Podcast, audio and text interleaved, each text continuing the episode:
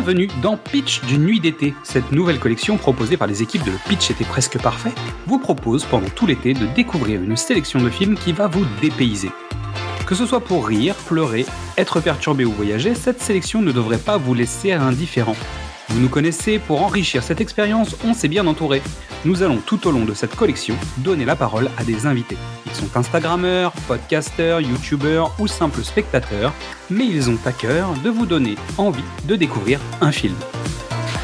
Alors que vous soyez sur une île déserte avec un peu de wifi, en trek à la montagne ou tout simplement au bureau, nous allons vous donner une dose d'évasion avec la destination du jour. Fermez les yeux nous allons bientôt décoller. Aujourd'hui, Mystérie va nous parler de l'odeur de la papaye verte. Bonjour à tous. Pour ce nouveau pitch d'une nuit d'été, je vous invite dans une ville lointaine, Saigon-sur-Marne. C'est parce que c'est dans les studios de Brie qu'ont été montés les décors de l'odeur de la papaye verte, le premier film de Tran Han Hong datant de 1993. C'est le premier d'un triptyque sur la relation du réalisateur avec le Vietnam. Il sera suivi de Cyclo et à la verticale de l'été que l'on vous recommande tout aussi chaudement. Le film s'intéresse au destin de la petite Mui, jouée par Man San Lu, orpheline qui entre au service d'une famille bourgeoise de Saigon en 1951. Puis sa rencontre une dizaine d'années plus tard sous les traits de Nguyen Ke Tran avec son nouvel employeur, un jeune pianiste virtuose dont elle va tomber rapidement amoureuse alors qu'il est fiancé. En mettant sous le même toit une enfant qui va devenir jeune femme, une femme mûre et une grand-mère, le réalisateur se lance dans une étude de la figure féminine dans sa globalité. Chacune de ces comédiennes représente un âge, une étape. L'apprentissage et la curiosité face au monde de l'enfance, la naissance du désir et la découverte de la sensualité, les affres de la vie maritale avec trahison adultère et charge des enfants. Enfin, le crépuscule de la vieillesse avec ses mensonges, ses rigueurs et le bout du voyage. À travers ces quatre femmes, le réalisateur compose un portrait à la délicatesse d'une aquarelle. Parce que dès ce premier long métrage, le cinéma de Tran est posé. Un cinéma sensitif, sensuel, olfactif même. La petite mue explore son nouveau foyer avec de grands yeux écarquillés. La sève d'une plante, la beauté d'un grillon ou d'une grenouille, la douceur un peu moite d'une graine. Tout est filmé avec une précision et une méticulosité qu'on retrouve chez peu de réalisateurs. Il a la chance d'avoir un partenaire idéal avec le directeur de la photographie Benoît Delhomme. Ce film ambitieux pourrait sentir le carton-pâte, le stuc et le faux, mais il n'en est rien. Ils sont parvenus à créer une ambiance chaude, moite. Vous me direz, sous les projecteurs, ça devait pas être très difficile, mais quand même. Chaque détail est sublimé, la composition de chaque plan est parfaite.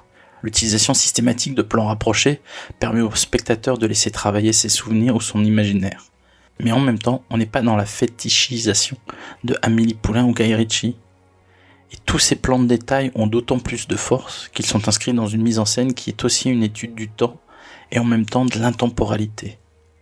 L'essentiel du film est une série de longs plans séquences qui traversent les décors avec langueur.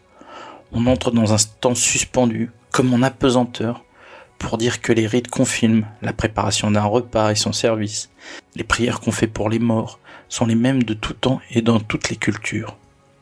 Il se dégage une universalité de la vie de Mui. Et c'est aussi le principal instrument pour contrer l'artificialité de tourner en studio.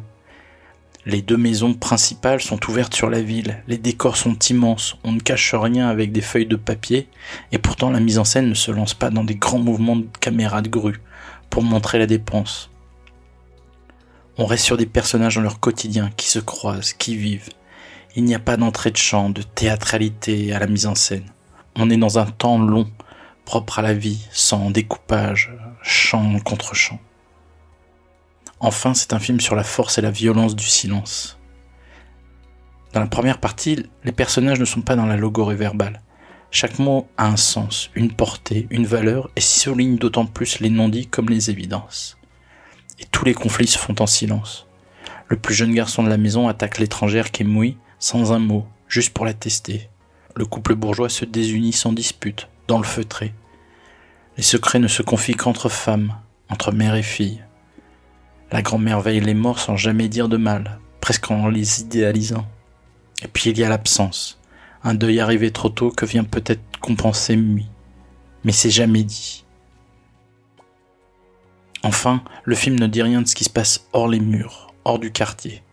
Nous sommes en 1951 et Saigon n'est déjà plus tout à fait en Indochine et pas encore au Vietnam.